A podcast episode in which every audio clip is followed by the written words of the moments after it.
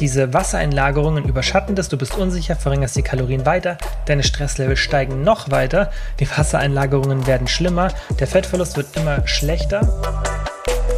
Kilians Brain Game Podcast. Hallo und herzlich willkommen zu einer neuen Podcast-Folge. Ich habe es am Ende der letzten Folge schon erklärt. Ich werde jetzt jede Woche zwei Folgen rausbringen, da sich viele eine zweite Folge gewünscht haben und ich mir das so überlegt habe, dass am Donnerstag immer die normale Folge mit dem Thema oder jetzt auch in Zukunft wieder mit Gästen kommt und dann immer am Sonntag, Montag oder Dienstag, je nachdem, wie ich es zeitlich schaffe, ein QA zu der letzten Folge. Und das ist jetzt die Folge QA zum Thema Stress und Abnehmen. Vielleicht habt ihr die Folge gehört, falls nicht, hört ihr euch unbedingt an, weil das wirklich ein wichtiges Thema ist. Und da beantworte ich jetzt ein paar Fragen, die ihr mir über die Instagram Story stellen konntet. Ich fange direkt an mit der ersten Frage, die ich auch ein bisschen länger beantworten werde, weil die super wichtig ist und ich denke, da könnt ihr auch ganz viel mitnehmen für die Praxis. Wie werde ich Wassereinlagerungen wegen des Stresses wieder los? Und das ist natürlich eine Begleiterscheinung, die Stress hat.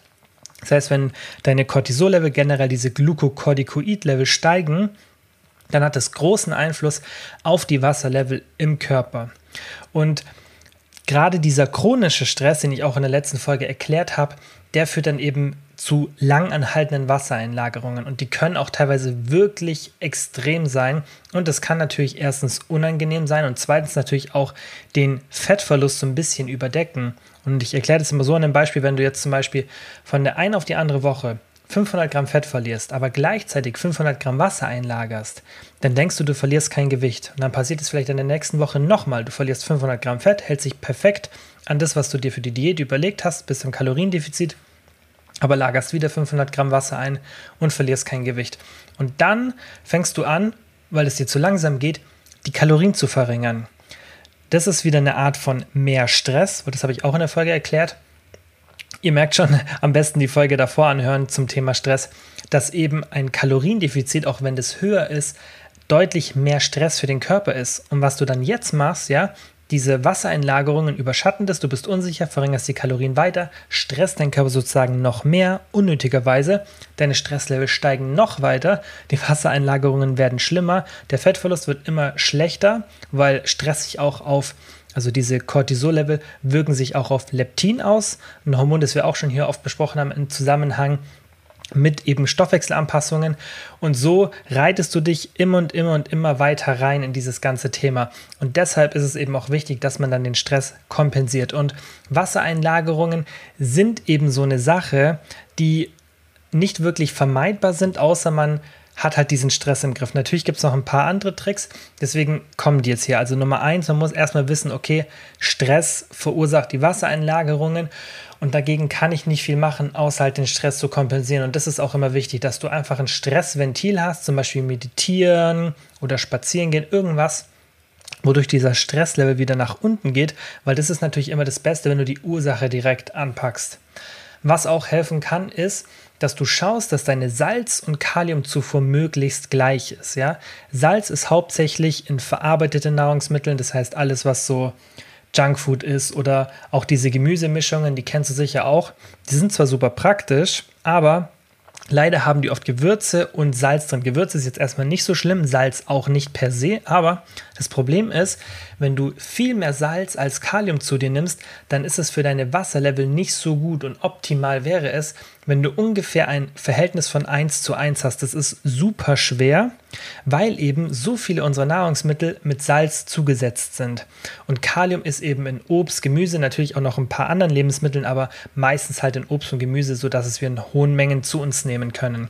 Und da ist natürlich wichtig bei diesen Wassereinlagerungen, weil eben Salz und Kalium diese, diesen Wasserhaushalt sehr stark bei uns ähm, managen und auch Cortisol sich auf diese zwei auswirkt ist es wichtig, dass du versuchst, da konstant zu sein, weil das kann natürlich helfen, ja, wenn du einfach mal so einen Tag hast, wo du merkst, boah, ich habe voll Wasser eingelagert, wenn du jetzt noch salzig isst und vielleicht sogar wenig Kalium, dann kann es sein, dass du das nur noch schlimmer machst oder eben das dazu führt, dass die Wassereinlagerungen nicht weniger werden.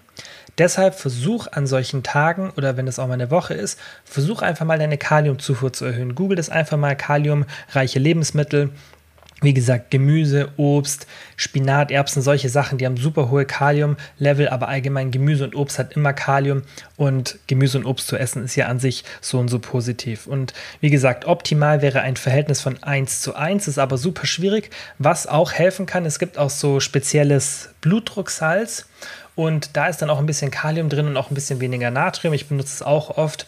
Das ist dann nicht ganz so salzig, aber der Vorteil ist halt dann, dass wenn man dann auch irgendwas nachsalzt, dass man einfach nicht so viel Salz zu sich nimmt. Per se ist Salz, wie gesagt, nicht schlecht.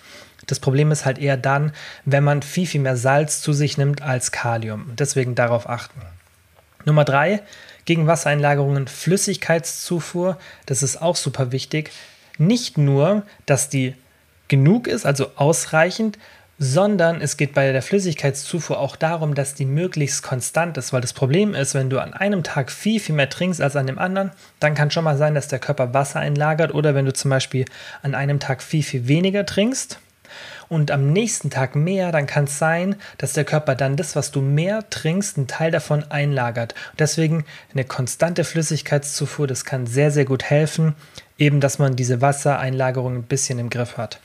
Und Muskelkater. Das ist Punkt 4, den vergisst man auch oft, denn diese kleinen Mikrotraumen, die können auch zu Wassereinlagerungen führen, weil das ist natürlich auch wieder eine Art von Stress und das erhöht natürlich auch die Inflammation, so die Entzündungswerte im Körper, was jetzt erstmal nicht tragisch ist, ja. Aber wenn man dann halt starke Wassereinlagerungen hat, dann sollte man ja schauen, dass man möglichst von allen Seiten rangeht und versucht, auch solche Kleinigkeiten zu optimieren, weil Muskelkater wird jetzt nicht jedes Mal zu einer Wassereinlagerung führen. Aber wenn man dann halt wirklich starke Wassereinlagerungen hat und schon darauf achtet, okay, mit Salz und Kalium und auch, dass Flüssigkeit konstant ist, dann hilft es natürlich, wenn man auch noch diese Sache beachtet. Und diese Wassereinlagerungen jetzt gerade in den Sommermonaten sind ja bei manchen schon extremer. Und dann hilft es einfach, wenn man auch solche, wie gesagt, Kleinigkeiten, die jetzt generell von mir in der Priorität bei den Wassereinlagerungen eher ein bisschen weiter unten wären, wenn man die auch beachtet. Und jetzt noch ein paar konkrete Tipps zu diesen einzelnen Sachen. Also Stress, versuch so ein bis zwei Stunden pro Tag einfach ein Stressventil zu benutzen. Sei das jetzt irgendwie spazieren gehen oder irgendwas anderes, was dir gut tut und das auch wirklich konstant zu machen. Das ist super wichtig. Und auf Stresssituationen vorbereitet sein. Dazu komme ich später bei einer anderen Frage noch und erkläre das ein bisschen mehr, was ich damit meine. Salz- und Kaliumzufuhr, wie gesagt, 1 zu 1 Verhältnis wäre optimal und auch wichtig ist, dass du halt eine möglichst gleichmäßige Zufuhr hast. Das heißt, dass du nicht am einen Tag irgendwie 5 Gramm Salz zu dir nimmst, sondern am nächsten 15. Und das, darauf solltest du halt achten. Bei der Flüssigkeitszufuhr auch gleichmäßige Zufuhr und ausreichend trinken. Und was man da so als Richtwert oft benutzt sind 23 ähm, Liter, ein Liter pro 23 Kilogramm, so ist es richtig. Das heißt, du kannst einfach mal dein Gewicht durch 23 rechnen und dann weißt du, wie viel Liter du ungefähr zu dir nehmen solltest. Ja, so einfach im, im Taschenrechner eingeben und dann hast du im Endeffekt die Literzufuhr. Das ist so eine ungefähre Nummer, an der man sich orientieren kann. Muskelkater, da einfach Muskelkater vermeiden und das Trainingsvolumen an deine individuelle Leistungsfähigkeit anpassen. Das heißt einfach, weil Muskelkater entsteht dann, wenn du eben eine viel, viel zu hohe Trainingsleistung hast, weil Muskelkater sollte man generell nicht so oft haben. Ab und zu ist okay, aber eben nicht zu oft. Und deshalb einfach schauen, dass dein Trainingsvolumen deiner Leistung angepasst ist und dass du einfach nicht regelmäßig Muskelkater hast. So, zur nächsten Frage. Kann zu viel spazieren gehen mehrmals am Tag auch Stress verursachen? Und ja, ähm, natürlich kann sowas auch Stress verursachen. Dann muss ich halt die Frage stellen, wie oft ist es? Das hatte ich auch schon in der letzten Folge erklärt. Mehrere Stunden pro Tag. Das ist natürlich dann der Fall, dass dann auch so ein leichtes Cardio, also man kann ja Spazieren dann schon als leichtes Cardio zählen, dass das dann natürlich auch die Cortisol-Level negativ beeinflussen kann. Du musst natürlich deinen ganzen Frame betrachten. Wenn du jetzt fünfmal die Woche irgendwie intensiven Sport machst, sei das jetzt Krafttraining oder irgendwas anderes, und dann machst du vielleicht noch dreimal Cardio oder zweimal, also du bist schon echt sehr viel dabei beim Sport. Natürlich verträgst du dann viel, viel weniger spazieren gehen sozusagen, damit deine Stresslevel nach oben gehen. Wenn du jetzt einfach, okay, sagst, ich mache generell dreimal Krafttraining und mach irgendwie zwei Cardioeinheiten. Natürlich kannst du dann viel, viel mehr spazieren gehen, vertragen, aber generell musst du schon echt lange laufen, dass du da wirklich einen Stress verursachst für den Körper. Deswegen, es gibt auch ein paar Studien, die zeigen, dass so leichtes Cardio den Stresslevel ein bisschen nach unten drücken kann.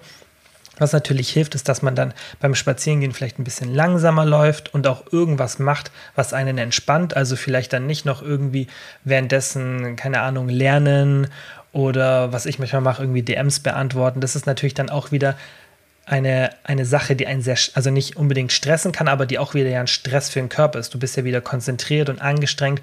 Dann solltest du halt beim Spazierengehen wirklich entspannt sein. Und was natürlich auch oft hilft, ist irgendwo in den Wald zu gehen. Ist tatsächlich so, dass ein paar Studien zeigen, dass dieses Grün und auch diese ätherischen Öle positiv sind für verschiedenste Sachen, die im Körper passieren. Aber gerade dieses Grün ist auch ganz interessant. Also Grün anzuschauen, sieht man jetzt in ein paar Studien und das hat man, glaube ich, schon länger untersucht, dass das auch positive Auswirkungen auf Depressionen und sonstiges hat. Und ähm, das macht natürlich auch, wenn man es so evolutionsbiologisch betrachtet, vermutlich auch viel Sinn, weil wir einfach normalerweise viel Grün, Grün um uns herum hatten. Und deswegen macht es Sinn, dass du einfach vielleicht den Ort, an dem du spazierst, auch richtig auswählst. Ja, weil das ist natürlich stressiger, jetzt irgendwo in der Stadt spazieren zu gehen als wenn du jetzt irgendwo in den Wald gehst oder einfach auf eine grüne Wiese. Das ist natürlich ganz anders. Und da muss man das immer so ein bisschen ganzheitlich betrachten. Ja, also spazieren gehen ist, wie gesagt, nicht immer gleich spazieren gehen. Wie schnell du läufst, was du währenddessen machst und wo du läufst, wirkt sich dann natürlich auch da auf deine Stresslevel aus. So, und jetzt zur letzten Frage. Yoga, Meditation oder ähnliches sinnvoll wegen Cortisol? Ja, also Meditation kann auf jeden Fall dabei helfen, die Glucocorticoid-Level, also wo, wozu auch Cortisol gehört, zu senken. Man weiß aber noch nicht, wie lange das anhält. Also man vermutet, dass es vielleicht nur danach ist. Das weiß man noch nicht ganz genau. Leider gibt es nicht so viele Randomized Control Trials, also Double-Blind Placebo Randomized Control Trials. Hört sich kompliziert an, ist aber im Endeffekt relativ simpel, dieser Goldstandard an Studien. Und was man da eben macht, ist, man sagt den Wissenschaftlern nicht, wer in der Gruppe ist, man sagt den Probanden nicht, wer in welcher Gruppe ist. Und die Leute werden zufällig zugeteilt. Und es gibt eben eine Placebo-Gruppe. Das ist so der Goldstandard, weil dann geht es immer darum, den Placebo zu schlagen. Und du hast halt auch eine zufällige Zuteilung von Leuten. Und das ist eben so dieser Goldstandard der Studie. Ähm, ja, und davon gibt es halt nicht so viele, leider bei dem Thema Meditation und Stress. Und es gibt halt viele, die positive Ergebnisse zeigen, die keine Randomized Control Trials sind. Und deswegen muss man da aufpassen mit konkreten Empfehlungen. Aber es sieht schon so aus, als würde Meditation die Stresslevel senken. Und man muss natürlich da auch immer ein bisschen anekdotisch drauf schauen, was die Leute erzählen. Und da berichten eben so viele Leute von besserem Schlaf, allgemein ein besseres Gefühl so im Alltag. Und also ich meditiere jetzt aktuell kaum aber habe es eine Zeit lang auch gemacht und mir hat das auf jeden Fall super geholfen beim Stress. Natürlich sind es sowas immer anekdotische Sachen, aber das hat ja auch seine Daseinsberechtigung. Selbst wenn es dann ein Placebo-Effekt wäre, wäre es ja gar nicht so schlimm, weil der Effekt ist ja da, aber definitiv zeigen ein paar Studien auch, dass die Cortisol-Level durchs Meditieren nach unten gehen. Deswegen probier es einfach mal aus. Schaden tut Meditieren auf keinen Fall, weil selbst wenn es die Stresslevel nicht sinkt, bringt es ein paar andere Vorteile, gerade Mindfulness Meditation mit sich. Yoga ähm, da habe ich jetzt ehrlich gesagt auch nicht so ähm, das, mein, mein Fokuswissen, ja, was da Yoga und Meditation macht. Aber das, was ich jetzt bei meiner Recherche gefunden habe, ist, dass Asana-Yoga tatsächlich in ein paar Studien wohl die Cortisol-Level verringert hat. Und ähm, ich habe mir das auch mal angeschaut. Das ist relativ in Anführungszeichen ruhigeres Yoga, wobei ähm, da wissen vielleicht Leute, die regelmäßig Yoga, Yoga machen, auch ein bisschen mehr dazu. Das kann sicherlich auch super anstrengend sein, aber das wurde eben untersucht und da hat man auch gesehen, dass die Cortisol-Level verringert werden. Ich denke, da muss man immer ein bisschen aufpassen beim Thema Yoga, denn Yoga kann definitiv anstrengend sein. Und auch wenn Yoga eine Meditations- ähm, mit drin hat, was ja auch super ist, dann muss man halt wieder darauf achten, okay, ist es nochmal zusätzlicher Stress, dieser intensive Sport, oder kann ich das zusätzlich machen, weil wenn du jetzt zum Beispiel nur Yoga machen würdest, ja, dann ist es vermutlich stresslindernd, weil, das habe ich ja auch schon erklärt, kurzer sportlicher Stress ist ja gut. Aber wenn du eh schon viel Sport machst und dann sagst, on top möchte ich jetzt Yoga machen zum Stress verringern, dann würde ich dir eher meditieren empfehlen, weil du sollst ja nicht noch beim Abnehmen jetzt noch mal mehr Sport machen, wenn das wirklich intensives Yoga ist. Ja, es gibt ja auch Hot Yoga und so weiter, das dann wirklich sehr, sehr anstrengend wird. Und dementsprechend würde ich dir empfehlen, mach das, wenn du sagst, okay, das ist dafür mein Ersatz zum Beispiel für eine Trainingseinheit, dann auf jeden Fall, weil dann hat es vermutlich mehr einen positiven als negativen Effekt, weil du halt das nicht nochmal on top machst. Ja, deswegen, da muss man halt immer den ganzen Frame betrachten. Und was ich jetzt noch kurz zum Schluss erklären wollte, was jetzt zwar nichts direkt mit der Frage zu tun hat, aber das ist eine super, eine super spannende Sache, wenn es darum geht, wie man eben Stress kompensiert. Und ganz, ganz wichtig beim Thema Stress, dass der auch gar nicht erst so entsteht, ist Kontrolle. Und Natürlich sollte man auch lernen, so ein bisschen die Kontrolle loszulassen in manchen Situationen. Das kann natürlich auch helfen beim Thema Angst und Depression und so weiter, weil man logischerweise ja auch nicht immer die Kontrolle hat. Aber es kann auch helfen, in Situationen, die einen sehr stressen, die Kontrolle zu erlangen. Da haben die mit Nagetieren extrem viele Studien gemacht, die da genau das zeigen, also dass es so ist. Aber Nagetiere ist immer dann schwierig auf den Menschen zu übertragen. Und sie haben auch mit Menschen eine ganz, ganz coole, also die finde ich super cool, die Studie gemacht und haben Menschen in einen Raum gesetzt und die haben dann ganz lauten, nervigen Ton bekommen. Und eine von diesen Gruppen hat eben diesen Ton bekommen und hat dann den Ton bekommen, aber eine Warnung davor. Das heißt, da ist dann irgendwo, glaube ich, ein Licht aufgeblinkt und dann wussten die, okay, jetzt in drei Sekunden kommt der Ton und dieser Abstand von dieser Warnung bis zum Ton war auch immer der gleiche, sodass sie das wirklich voraussagen konnten. Und der Ton war wirklich richtig, richtig laut der eben davor schon im, im, äh, in der Studie Stress verursacht hat. Das heißt, man wusste, okay, dieser Ton verursacht sehr viel Stress. Und jetzt schauen wir mal, ob wir mit Kontrolle sozusagen diese Stressreaktion verringern können. Und das war dann auch der Fall. Und das ist, finde ich, super spannend, dass die Stressreaktion, wenn du etwas weißt, deutlich geringer ist. Und wenn man so an seinen Alltag denkt, das macht natürlich auch Sinn, wenn du jetzt zum Beispiel irgendwie irgendwo läufst, ja, und dich erschreckt jemand, dann bist du natürlich viel, viel mehr gestresst, wenn das total unerwartet kommt, als wenn du jetzt weißt, okay, da steht jetzt jemand und er erschreckt mich gleich. Du wirst zwar vielleicht trotzdem ein bisschen erschrecken. Ich denke, das kennt man ja auch, wenn man auf so eine Situation schon wartet, wie bei irgendeinem Horrorfilm oder so. Man weiß, okay, jetzt kommt gleich was und trotzdem erschrickt man. Aber man erschrickt viel, viel mehr, wenn man nicht weiß, dass es jetzt kommt. Und das nutzen ja Horrorfilme auch oft, dass sie dann so eine Szene machen, wo du denkst, okay, jetzt kommt's gleich und dann kommt es nicht und direkt danach kommt es, weil dann ist es unerwartet. Und das ist für uns ein viel, viel größerer Stress. Deshalb macht es eben Sinn, über manche Situationen, wo du merkst, okay, das stresst mich super, die Kontrolle zu erlangen. Zum Beispiel Thema weiß nicht, Geld zum Beispiel, wenn dich Geld immer stresst, dann würde es dir helfen, wenn du einfach mal zum Beispiel einen ganz genauen Plan über deine Finanzen, über deine Ausgaben, Einnahmen wirklich detailliert machst, sodass du eine viel, viel stärkere Kontrolle als davor hast. Das ist vielleicht dann noch nicht die Lösung, aber du hast eine viel, viel stärkere Kontrolle. Und das kann auch beim Thema Ernährung der Fall sein. Wenn es dich irgendwie stresst, ja, dass du beim Abnehmen nicht weißt, oh Gott, was soll ich jetzt heute Abend noch essen und ich habe so und so viel Kalorien auch frei, dann plan es dir vor. Das heißt, erlang die Kontrolle über die Situation, die dich normalerweise stresst. Das funktioniert natürlich logischerweise nicht immer und nicht in jeder Situation kann man das machen, weil manchmal kommt eben Stress auch total unerwartet.